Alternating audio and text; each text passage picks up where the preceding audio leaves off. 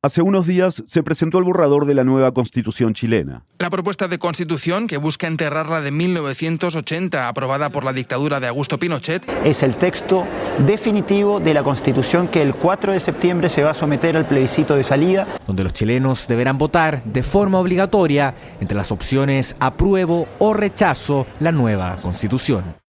Rodrigo, ¿cómo le explicarías a alguien que no vive en Chile lo que está en juego con este plebiscito y lo que podría esperar el país si gana el apruebo o el rechazo? Mira, yo le diría que en 2019 la crisis reventó. Es una crisis que se venía incubando hacía al menos una década, si es que no más. Acaban de escuchar a Rodrigo Mayorga. Es historiador, profesor y antropólogo. Dirige la Fundación Momento Constituyente, una plataforma que educa sobre el proceso constituyente en Chile. Una crisis que tenía que ver con un sistema que no estaba dando respuestas, con una constitución que cerraba la actividad política, que cerraba la participación ciudadana. Entonces creo que lo que está en juego en este plebiscito no es la respuesta. Yo no quiero aquí decir que, un camino eh, nos lleva al abismo y el otro camino nos lleva al cielo, porque eso es imposible predecirlo de esta forma. Yo creo que la pregunta que se juega en este plebiscito es cuán rápido vamos a lograr avanzar para alejarnos de la crisis. Bienvenidos a El Hilo, un podcast de Radio Ambulante Estudios y Vice News. Soy Elías Budasov. Y yo soy Silvia Viñas. No a esta constitución, no a este mamarracho. Me encantaría que todos pudieran votar a prueba. Lo más probable es que vaya por el lado del rechazo porque encuentro que hay mucha incongruencia. No la he definido. Pero por lo que he escuchado por la familia es una prueba. Hoy, Chile se prepara para aprobar o rechazar la nueva constitución en medio de una campaña de desinformación. ¿Por qué algunas propuestas dividen tanto y qué es lo que está en juego en el plebiscito? Creo que en Chile hay un orden previo que se derrumbó y hoy día la pregunta es, ¿cuál es el orden nuevo que vamos a construir? Es 15 de julio de 2022. Rodrigo, con Momento Constituyente, bueno, y también en tu perfil de Instagram, te has dedicado a informar, educar y combatir la desinformación sobre el proceso constituyente y ahora sobre el texto de la nueva constitución, ¿no? ¿Qué te ha sorprendido al estar en contacto todo el tiempo con futuros votantes? Bueno, yo creo que en términos de la información hay al menos unas dos o tres cosas bien, bien relevantes. Una primera, para partir de algo positivo, es que hay mucho interés por informarse. Chile es un país que, sobre todo en las últimas décadas, ha sido una democracia de baja intensidad.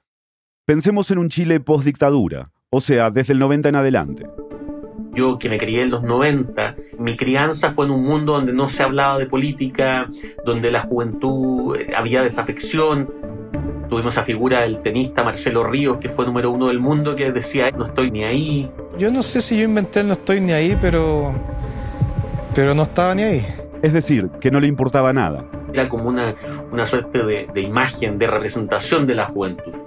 Pero Rodrigo dice que eso empezó a cambiar entrados los 2000, sobre todo con los movimientos estudiantiles.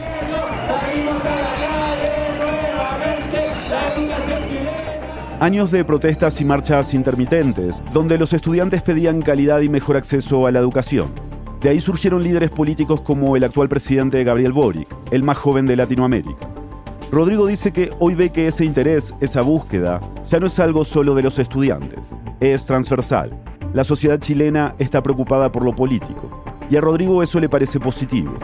Pero al mismo tiempo también lo otro que me sorprende, y ahí me sorprende para, para mal, digamos, es justamente que en este mundo de hiperconexión, de mucha información, de mucho estímulo, y donde además somos una población que no nos hemos educado políticamente y por lo tanto tenemos pocas herramientas para averiguar, investigar, preguntarnos a veces cosas frente a esta información, la desinformación cunde y, se masifica. Yo creo que eso es algo que hemos visto en, todo el mundo, en Latinoamérica, para qué decir. Y eso en un contexto de incertidumbre como el que vive hoy día Chile, no por la constitución, sino que por esta crisis que reventó el 2019, es peligroso porque obviamente hay mucha gente que está, entendiblemente, como ante toda incertidumbre, asustada y en cuyo caso toda esta desinformación catastrófica que le llamo yo afecta mucho más, impacta mucho más directamente. Esta desinformación catastrófica de la que habla Rodrigo va más allá de las fake news o informaciones falsas. Se trata de interpretar el texto de la Constitución para llevarlo a los escenarios más extremos. Al nivel más catastrófico posible y plantear esa catástrofe como una seguridad absoluta. Y Rodrigo, ¿de dónde viene esta desinformación catastrófica que tú defines? Bueno, la catastrófica viene fundamentalmente de una parte de la derecha importante y a mi parecer la, la más dominante y de los opositores a la nueva constitución. Un ejemplo claro es una propaganda radial protagonizada por el senador de derecha Felipe Cast, que se hizo viral en Chile cuando un usuario de Twitter la grabó y la compartió. La Convención Constituyente permite el aborto hasta los nueve meses de embarazo. Eso no está escrito en ninguno de los 388 artículos de la nueva Constitución. En todos los países del mundo seríamos el único país promueve y que permite un aborto hasta los nueve meses de embarazo. Lo que sí dice el texto es que todas las personas tienen derechos sexuales y reproductivos, y entre ellos incluye la interrupción voluntaria del embarazo. Entonces, el aborto no se podría prohibir en Chile, eso es cierto. Pero la nueva constitución no fija plazos ni condiciones. Eso va a depender de la ley.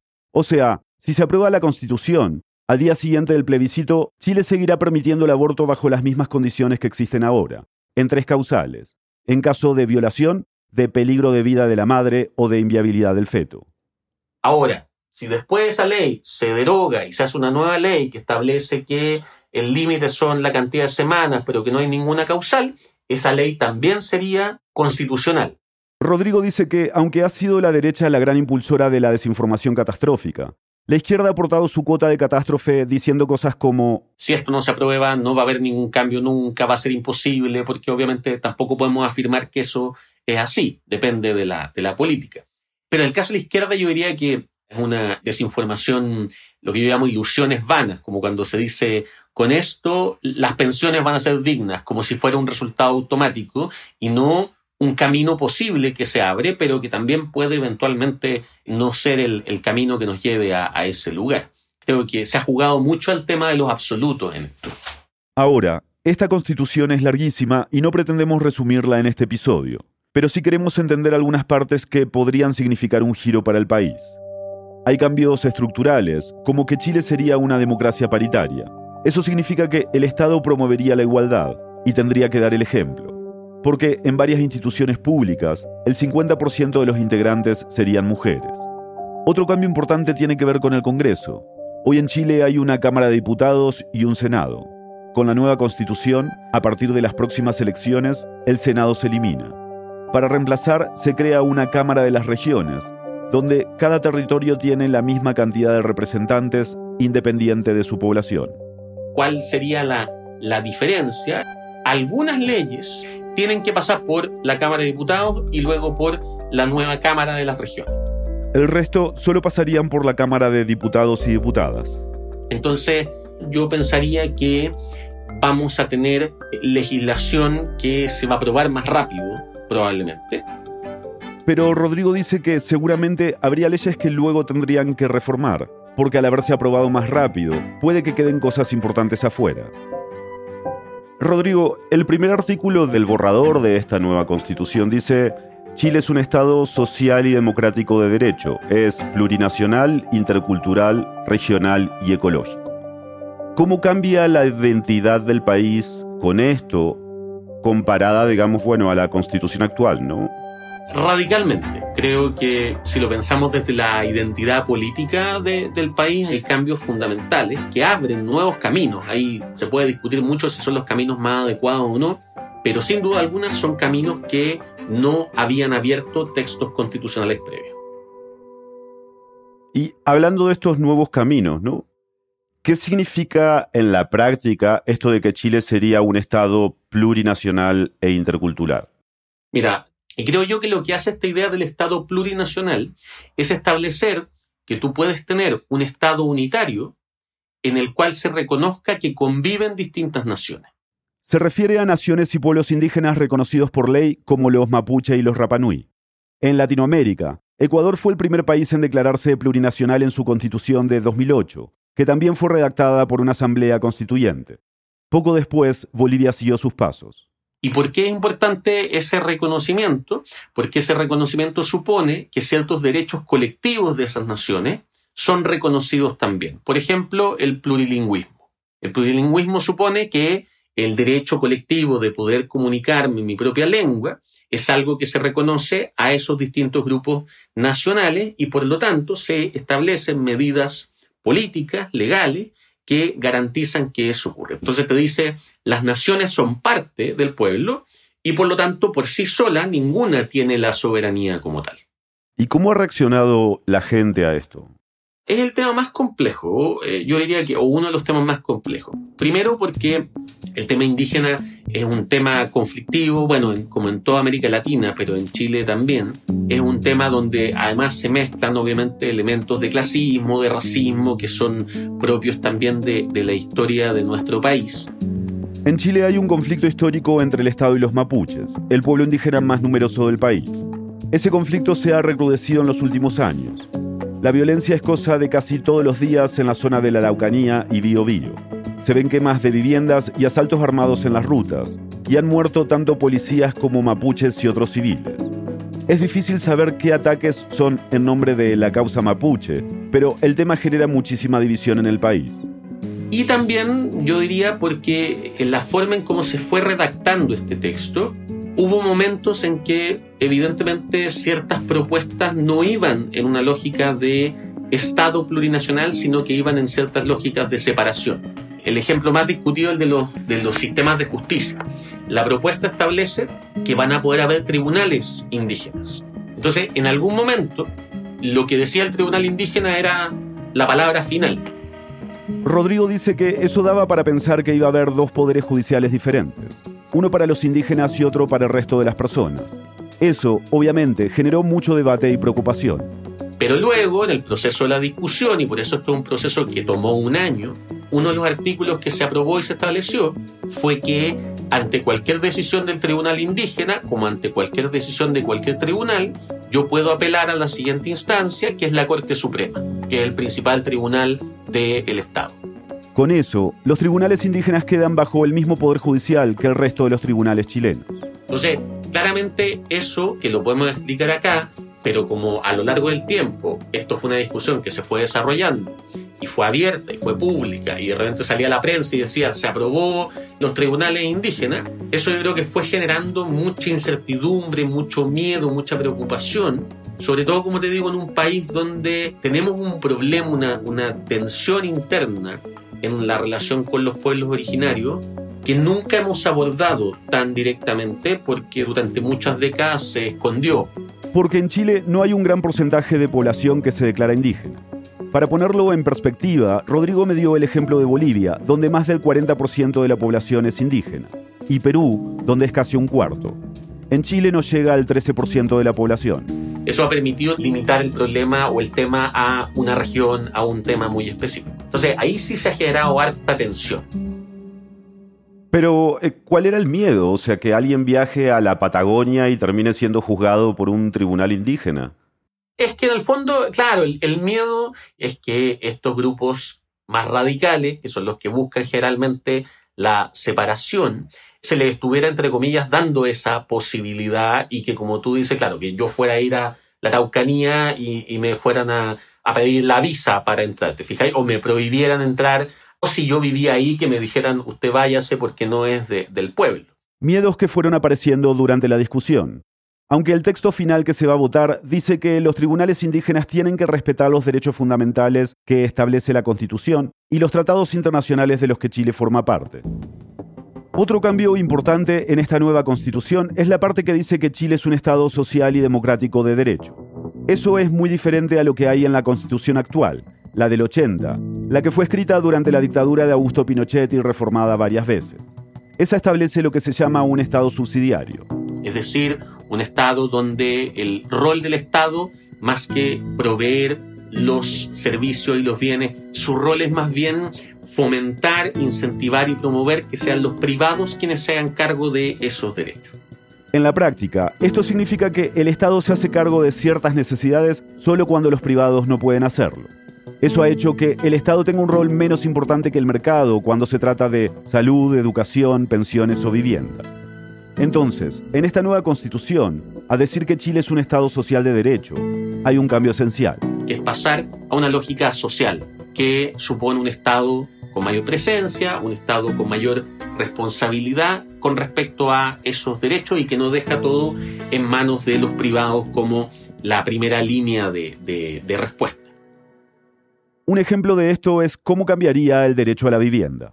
En Chile hoy día, la constitución actual, no existe el derecho a vivienda, lo que significa que todos los programas de gobierno que dan subsidio para la compra de viviendas son programas que el gobierno podría cerrar sin hacer nada inconstitucional. Cuando no un mandato que el gobierno tenga, sino que lo hace porque es posible, porque no está prohibido en la Constitución. La nueva Constitución establece el derecho a la vivienda y establece entonces que esto sí es un mandato y eso implicaría que ningún gobierno podría cerrar sus programas de vivienda porque estaría incumpliendo con ese mandato. Por ejemplo, si los programas de vivienda del gobierno no logran cubrir a todas las personas que lo necesitan, el Estado va a tener que hacer otro tipo de programas para llegar a toda esa gente. Y eso hay gente que lo ha dado vuelta para decir... Prepárese porque en esta vuelta a la izquierda viene por usted las propiedades que pueda tener. Nuestros bienes, nuestras cosas, esas él las va a distribuir a su manera. Y como te digo, volvemos a esta lógica. O sea, claro, eh, eso podría pasar con esta constitución, podría pasar con la constitución actual también, de la forma en cómo están escritas las dos. Pero no es que la constitución vaya a hacer eso. Y si pasa eso, si el gobierno hace eso, si los tribunales interpretan el texto de esa forma, el actual o el nuevo, el problema no son los textos. El problema es que tenemos un poder político dominado por antidemócratas y ahí es otra la historia. Rodrigo dice que de todas estas interpretaciones al texto han salido nociones muy peligrosas. Que para proveer derechos sociales a los que no tienen, el gobierno te va a quitar a ti que sí tienes. Esa es la trampa. Y ahí yo diría, no, vámonos al derecho a propiedad. Y el derecho a propiedad te protege, protege tu casa. ¿En qué medida estos importantes cambios en derechos sociales crees que responden a las demandas del estallido social? A ver, digámoslo así en su justa medida. Y aquí también creo que hay que ser súper, súper claro. Las demandas del estallido social son demandas frente a la incapacidad de un sistema, de un modelo de dar respuesta a estos derechos sociales. O sea, todos accedían a la educación, pero la educación de la mayoría era de muy mala calidad. Todos accedían a la salud, pero accedían después de hacer filas larguísimas o esperando mucho tiempo. Todos accedían a una pensión, pero la pensión era miserable. Entonces, finalmente las demandas tienen mucho que ver con eso. Y yo no, no creo que podamos afirmar a ciencia cierta que la propuesta actual va necesariamente a lograr satisfacer esas demandas. Yo creo que lo que la propuesta actual hace es abrir la posibilidad a que busquemos nuevos caminos para satisfacer a esas demandas, dado que los caminos que veníamos usando y que eran los únicos que podíamos usar producto de la Constitución, se agotaron, dejaron de funcionar. O sea, este nuevo texto abre caminos para resolver estos problemas, pero aún quedaría mucho trabajo por delante si se llega a aprobar.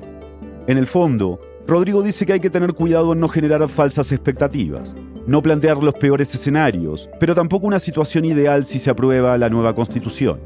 Entonces, claro, estos escenarios catastróficos para muchos son un peligro real, porque no confían. Yo creo que hay un tema de desconfianza muy fuerte hacia la clase política y al interior de la clase política. Y claro, y como efectivamente tenemos una opinión pública en Chile, que bueno, como en gran parte del, continente, que está dominada por las élites de todo tipo, de izquierda y de derecha, no sabemos hasta qué punto eso se va a replicar o no en una eventual votación. Ya volvemos. Si se aprueba la nueva constitución en Chile, una de las cosas que cambiará será la propiedad del agua. Pasaría de ser un bien privado a un recurso público. ¿Cómo influye este factor en la grave escasez hídrica que el país vive desde hace más de 14 años? Escucha nuestro episodio 105, Chile se está quedando sin agua, en donde junto a expertos ahondamos en el tema. Y cuéntanos en nuestras redes sociales qué otros temas de Chile quieres conocer a profundidad. Gracias por escuchar. Cada episodio del hilo abre un espacio para la conversación. En una realidad tan compleja como la de Latinoamérica, tener información precisa es fundamental para emitir una opinión informada. Leemos cada comentario que nos compartes en redes sociales y tomamos en cuenta tus sugerencias de temas. Si aún no nos sigues, recuerda que estamos en Instagram y Twitter como arroba el hilo podcast. Gracias por escuchar. Estamos de vuelta en el hilo. Hola, se declara disuelta la Convención Constitucional. Hasta siempre, fueron las palabras de la presidenta María Elisa Quinteros mientras hacía sonar la campanilla que indicaba el cierre de la última sesión del Pleno. Ella es la periodista Francisca Skoknik y lo que acaban de escuchar es el comienzo del boletín semanal que ella edita. Se llama La Voz Constituyente. Esta robota estuvo presente en el Salón de Honor del ex Congreso Nacional durante la ceremonia y escuchó dos veces el himno nacional, cantado a viva voz por los convencionales. Francisca lanzó este boletín con su equipo en julio de 2021, cuando se instaló la Convención Constitucional. Ese es el grupo de personas que salieron electas para escribir la nueva Constitución. La idea era explicar los avances durante todo ese proceso y ahora, antes de que se vote por el texto final. Para el plebiscito del 2020 que preguntaba, ¿quiere usted una nueva constitución? El apruebo ganó con un 78%, ¿no? Entonces, uno pensaría que ahora que hay un borrador, el apoyo a esta nueva constitución también sería alto, pero estamos viendo en las encuestas que la opción de rechazo está subiendo. Desde afuera de Chile esto sorprende un poco, pero ¿qué ha pasado para que el rechazo esté aparentemente ganando terreno? Esa respuesta no, no tiene una explicación única, creo yo. Ya el proceso ha sido muy intenso y muy particular por la composición de la asamblea o la convención constituyente en que estaba compuesta en gran parte por gente que no venía del mundo político, muchas personas que vienen de los territorios, de movimientos sociales. Lo que se generó durante el proceso fue una sumatoria de demandas, gente que venía con mucha rabia contra el sistema y que eso hizo muy complejo el debate dentro de la convención. Por otro lado, había posiciones muy extremas, tanto en la derecha como en la izquierda, que tendían a enfrentarse mucho. Entre los convencionales, más de dos tercios eran de izquierda o centroizquierda. Entonces, se generaron muchos intercambios, algunos agresivos. Respetemos el uso de las palabras. Otros comportamientos que la gente no está acostumbrada de, de los políticos quizás. Pero esta no es la forma. Silencio. Esta no es la forma. Orden en la sala. Empezaron a generar desconfianza sobre lo que estaba pasando en la convención. Este es el tipo de instancias en la cual se pone en riesgo la continuidad del proceso constituyente. Esto partió mucho antes de que se empezaran a escribir las normas. ¿Qué cosas destacarías que pasaron para que la gente perdiese la confianza en ellos?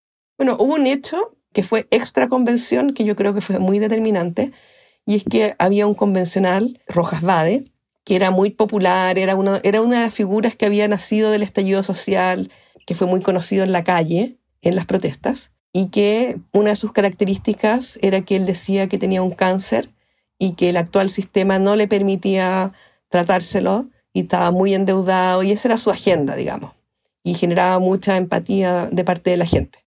Y el diario La Tercera descubrió que en realidad Rojas Vade no tenía cáncer. Y eso fue un escándalo. Fue sin duda alguna la semana más compleja hasta ahora de la Convención Constitucional. El escándalo por el falso cáncer del convencional Rodrigo Rojas Vade golpeó con fuerza a los constituyentes en plena discusión sobre su reglamento. Difícilmente alguien pudo imaginar un escándalo de tales proporciones. El reconocimiento de una mentira, del no padecer un cáncer, que como una mala jugada del destino se ramifica en consecuencias aún indeterminadas. Eso fue a comienzos de septiembre de 2021.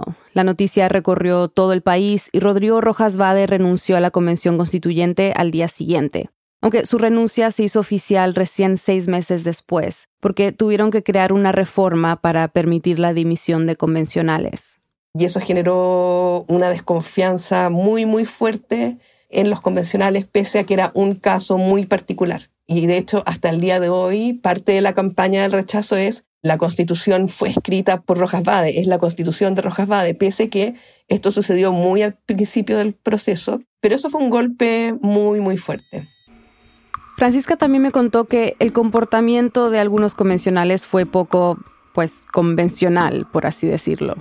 y se generó también una campaña por mostrar que eran poco serios. Por ejemplo, había dos convencionales que también eran, venían del estallido social y que eran de estos personajes que usan trajes. Había uno que era la tía Pikachu, que se vestía de Pikachu en la calle. Giovanna Grandón, convencional por el distrito 12, se puso su disfraz de la tía Pikachu y ha convertido esto en una verdadera fiesta. Y había otro que era Dino Azulado, que se vestía como dinosaurio. Soy Cristóbal Andrade, más conocido como el Dino Azulado. Soy constituyente electo por el Distrito 6. Y un par de veces fueron a la convención con sus trajes. Y eso generó mucho material para que la derecha dijera que esto era un show. No es que esto impactó en la redacción de las normas, pero Francisca dice que sí afectó la imagen del trabajo de los convencionales. A esto se le suma la actitud que tenían algunos en el extremo derecho. Que está ahí para boicotear el proceso de alguna manera, ¿no? Entonces se dedicaron una y otra vez a hacer declaraciones agresivas, a atacar a los convencionales de pueblos indígenas con actitudes bastante racistas. Mientras que en el extremo izquierdo, Francisca me explicó que hubo un intento persistente por aprobar normas que eran consideradas muy radicales. Como por ejemplo la nacionalización de todos los minerales, las minas, y cosas que no tenían ninguna posibilidad de aprobarse con dos tercios en el Pleno, y se insistía una y otra vez porque fueran aprobados. Y obviamente ese tipo de, de conductas y de propuestas más extremas genera mayor atención en los medios y también entrega material a aquellos que quieren hacer fracasar el proceso para rechazarlo. Ahora, son cosas que pasaron en verdad, ¿no? esto no forma parte de la desinformación en el sentido de que no son cosas inventadas, pero sí distrajeron, creo yo, la atención de lo que estaba pasando de manera mucho más seria y dedicada y que terminó en el texto final.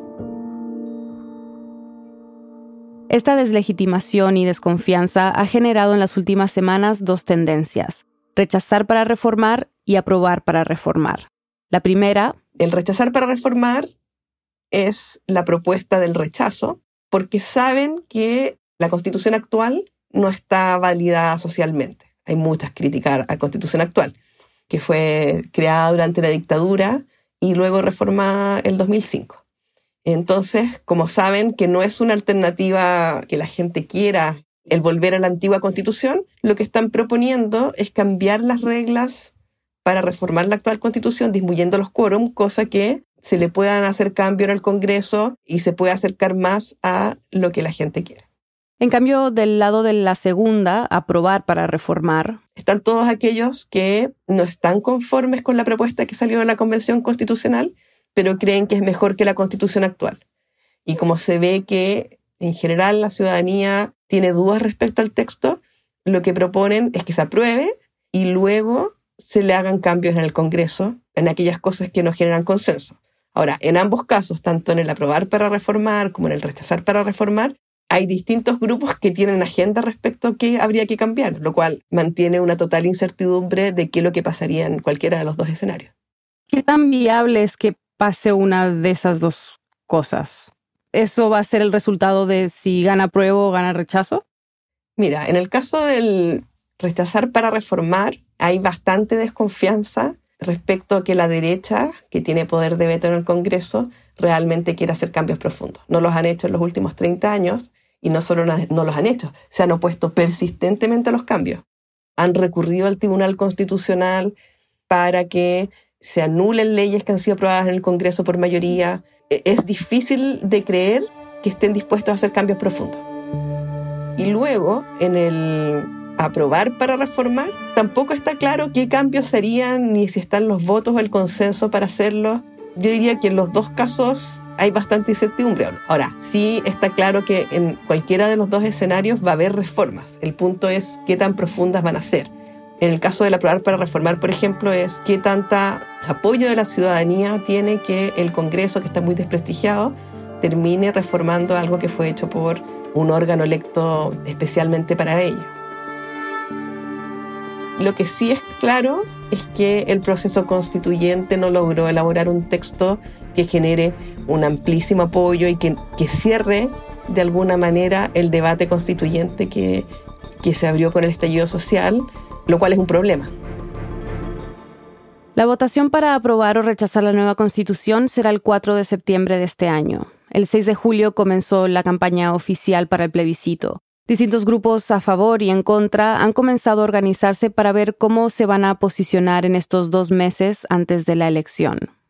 Yo creo que mm, por lo que hemos visto en los últimos años, probablemente hasta va a ser una campaña más digital que en las calles. Y hay poco tiempo. No es como en una campaña electoral tradicional en que hay un candidato y sobre ese candidato se agrupan fuerzas. Aquí hay más bien una idea y por lo tanto va a haber campañas un poco más fragmentadas a favor o en contra de esa idea. Ahora, este es un plebiscito bastante particular y eso aumenta la incertidumbre respecto a lo que muestran las encuestas, porque por primera vez en mucho tiempo es una elección en que el voto es obligatorio. Desde enero de 2012 el voto en Chile es voluntario. Y si bien en el plebiscito para decidir si tendrían una nueva constitución la participación fue alta, no ha sido completamente representativa del país. Y eso es algo que se quiere cambiar en esta votación de septiembre. Yo me imagino que por la relevancia que tiene que, la constitución sea válida por un amplio sector de la ciudadanía, pero también porque hay, bastantes dudas del que el haber hecho el voto voluntario haya sido una buena idea. Ha caído mucho la participación y eso daña mucho al sistema político en general. De hecho, la propuesta constitucional que se va a plebiscitar propone volver al voto obligatorio.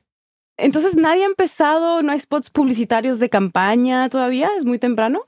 Circulan cosas por redes. De hecho, ha habido un par de polémicas, porque en el fondo, como la campaña no había empezado legalmente, empiezan a circular spots. Yo aprobé. Yo aprobé. Yo aprobé. Salimos a la calle a luchar por libertad e igualdad. Entonces había uno que estaba muy bien hecho, de alta calidad técnica, digamos muy profesional, no era algo, no era un video casero en que gente muy convincente, personas comunes y corrientes aparecían diciendo que ellos habían votado a prueba porque creían en los cambios y estaban desilusionados.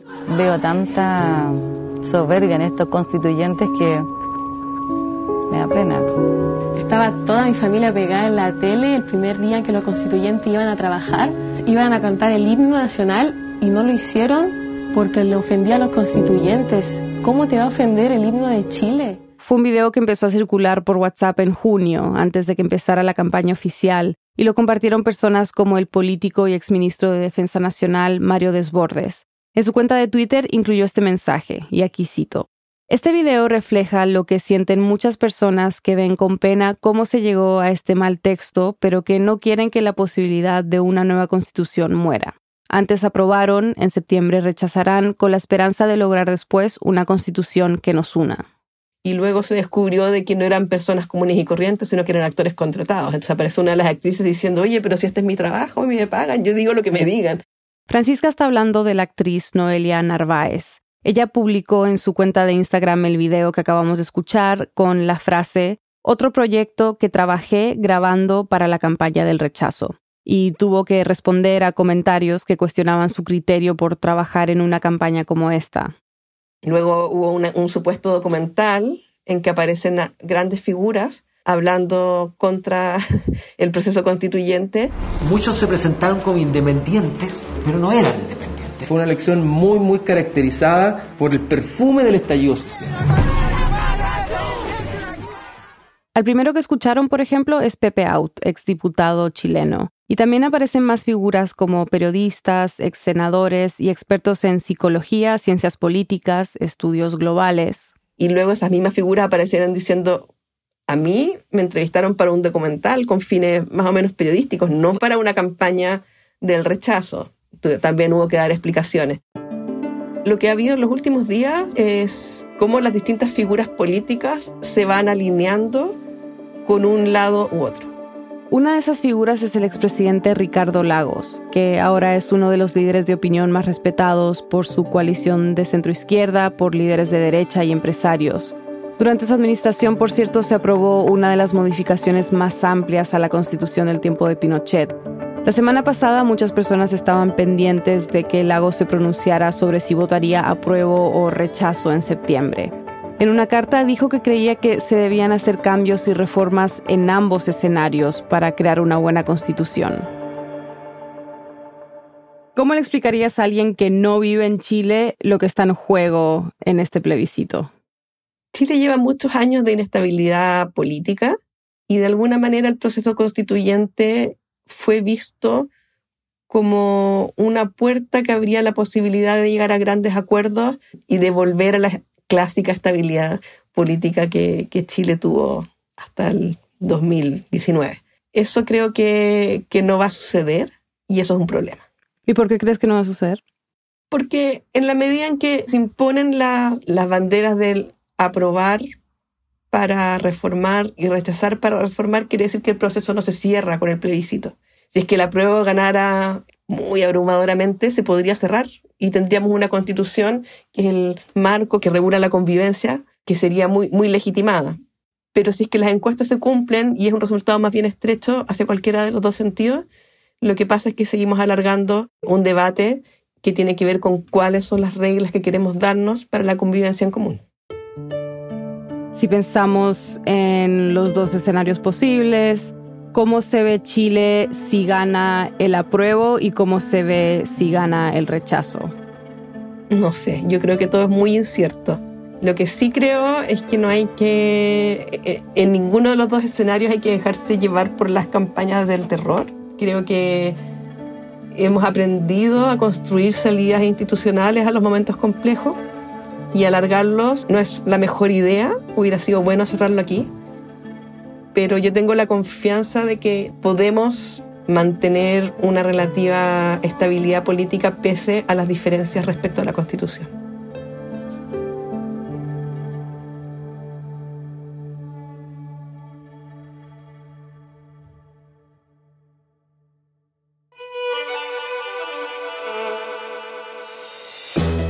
Este episodio fue producido por mí, Daniela Cruzat, y por Lisette Arevalo. Fue editado por Silvia Viñas y Eliezer Budasov.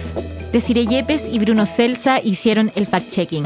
La mezcla y el diseño de sonido son de Elías González. La música también es de Elías González y de Remy Lozano. El resto del equipo del Hilo incluye a Mariana Zúñiga, Inés Renique, Denis Márquez, Samantha Proaño, Paola Leán, Elsa Liliana Ulloa y Camilo Jiménez Santofimio. Daniel Alarcón es nuestro director editorial. Carolina Guerrero es la CEO de Radio Ambulante Estudios. Nuestro tema musical lo compuso Pauchi Sasaki. El Hilo es un podcast de Radio Ambulante Estudios y Vice News. Buscamos hacer comunidad contigo y seguir el hilo de las historias que compartimos. Síguenos en redes sociales como El Hilo Podcast. Estamos en Twitter, Facebook e Instagram. Además, tenemos un boletín. Suscríbete en elhilo.audio slash boletín y recíbelo cada viernes. Hacemos periodismo riguroso y confiable para profundizar en las noticias de América Latina. Si consideras que este podcast te ayuda a entender mejor la región, únete a Deambulantes, nuestras membresías. Recibirás beneficios y nos ayudarás a sostener el hilo. Únete en elhilo.audio slash apóyanos. Gracias por escuchar.